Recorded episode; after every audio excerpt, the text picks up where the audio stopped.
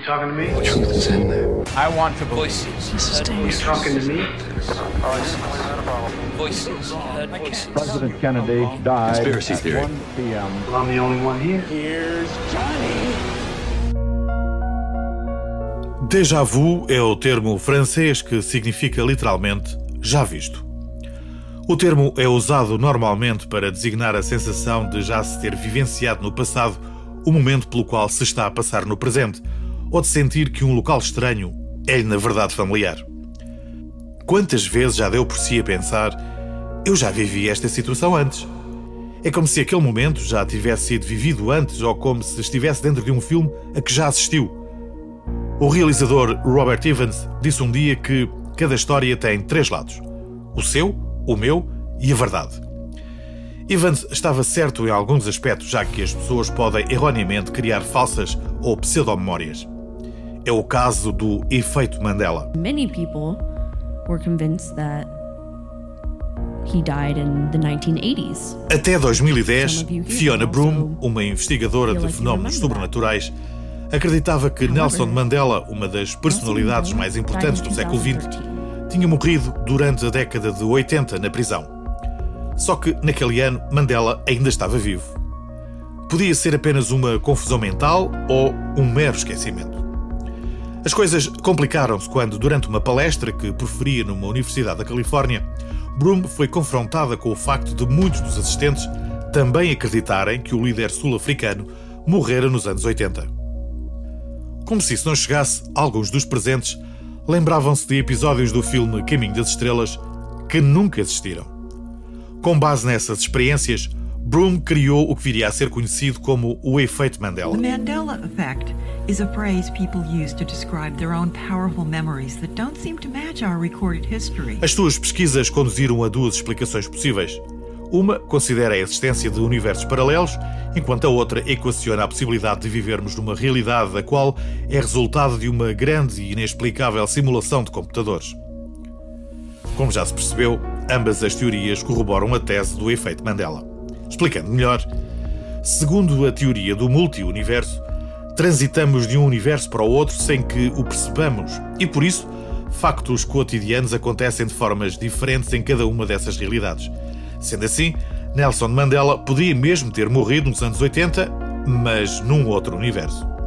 A segunda teoria especula a hipótese da humanidade ser apenas o resultado de uma série de vários testes de computação realizados por entidades desconhecidas. Essas memórias inexistentes não passariam por isso de falhas digitais, um bug na Matrix, por assim dizer. Nos últimos anos, a teoria do efeito Mandela alcançou alguma notoriedade por força da internet. No site Reddit, por exemplo, existe um subfórum onde as mais de 40 mil pessoas inscritas compartilham as histórias que de certa forma encaixam na teoria Mandela.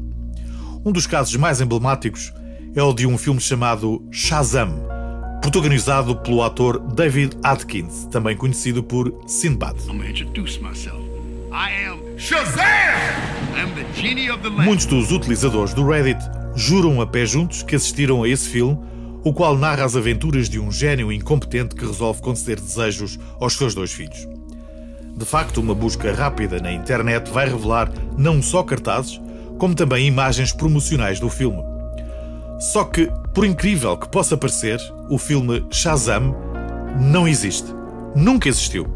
A história de Shazam cresceu tanto que o próprio Sinbad teve que vir a público por diversas vezes desmentir a existência do filme.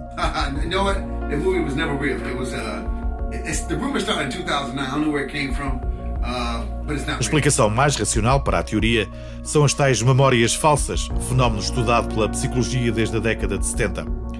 Essas informações deturpadas têm uma relação com algo que de facto aconteceu. Por exemplo, em 1996, o ano do suposto lançamento de Shazam, o ex-jogador de basquetebol Shaquille O'Neal encarnou no filme Kazam o papel de um gênio que ajudava uma criança a encontrar o pai. Esta similitude de enredos poderá explicar em parte as falsas memórias que algumas pessoas experienciam. Apesar de todos os desmentidos, não faltam os testemunhos de gente que garante que o filme é real.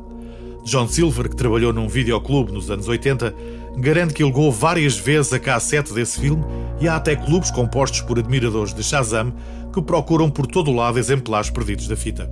Para baralhar ainda mais a nossa memória, David Atkins vestiu-se de gênio durante a apresentação de uma maratona de filmes de Simba do Marinheiro, o que poderá ter levado muita gente a confundir os dois universos. É altamente improvável que tenhamos sido enviados a um universo alternativo, e a verdade é que a memória humana é realmente sugestiva. Na realidade, o ator Sinbad protagonizou muitos filmes infantis nos anos 80 e o nosso cérebro simplesmente o associa a mais um, que infelizmente não existe. Mas em matéria de partidas que a nossa memória nos prega, saiba que o tema dos Queen We Are the Champions, que toda a gente ecoa a uma só voz, não termina com a expressão off the world, como a maior parte de nós canta. Vá ouvir e comprove.